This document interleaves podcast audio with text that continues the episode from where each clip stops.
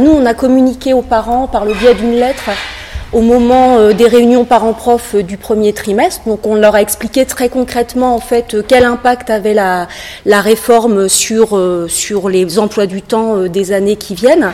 Et ils ont été très touchés parce qu'ils savent aussi les difficultés de leurs enfants, notamment dans les matières générales. Mais en tout cas, il faut le savoir, on a le soutien des élèves qui sont très heurtés par, par ceux dont les prive en fait la réforme. Le point de départ du, du LP, c'est les, les lois de 1985 et 1985 qui d'une part mettre en place le lycée professionnel et d'autre part le baccalauréat professionnel, et que là, en fait, depuis dix ans, on a quand même une révolution archaïque en marche, celle de 2009, alors qui finalement n'est rien du tout par rapport à ce qu'on vit aujourd'hui, mais c'était pas rien quand même d'enlever une année de formation et de diminuer le tiers des matières générales. Parce que, en fait, le diagnostic qui est fait quand même euh, depuis euh, Luc Châtel, c'est que l'insertion professionnelle des jeunes n'est pas suffisante.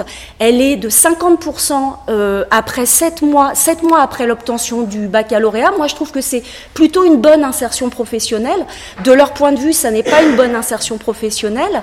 Et en tout cas, ce qui est, les, disciplines sur lesquelles on tape à chaque fois, ce sont les matières générales en 2009, je rappelle aussi que le dispositif euh, école-entreprise a été renforcé par Luc Châtel, que des partenariats euh, avec le MEDEF, avec les conseils régionaux, avec les CCI ont été, euh, ont été signés, justement en vue de cette insertion, et que y ça n'a pas donné de résultats, dix ans plus tard. Et donc, moi, je trouve ça tout à fait étonnant que ce soit les matières générales qui soient impactées, en fait, et sur lesquelles on compte par rapport à cet objectif d'insertion professionnelle.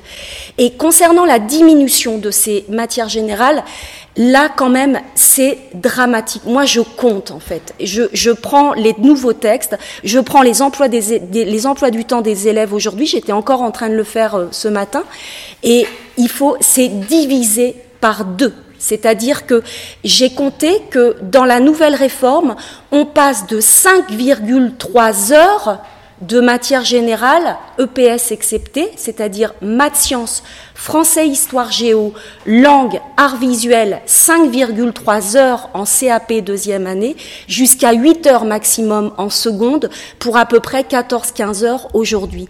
Et ça, c'est vraiment un recul extraordinaire sur lequel il faut communiquer.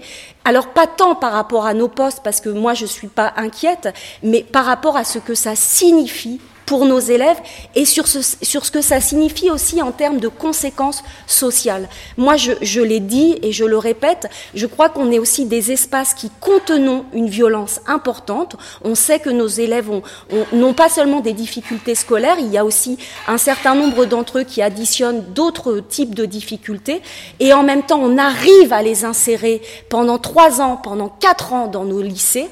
C'est pas rien. Et à ce titre, enfin, on, voilà, on contient de la violence sociale et moi je suis très inquiète sur les effets de cette réforme en termes euh, de violence sociale.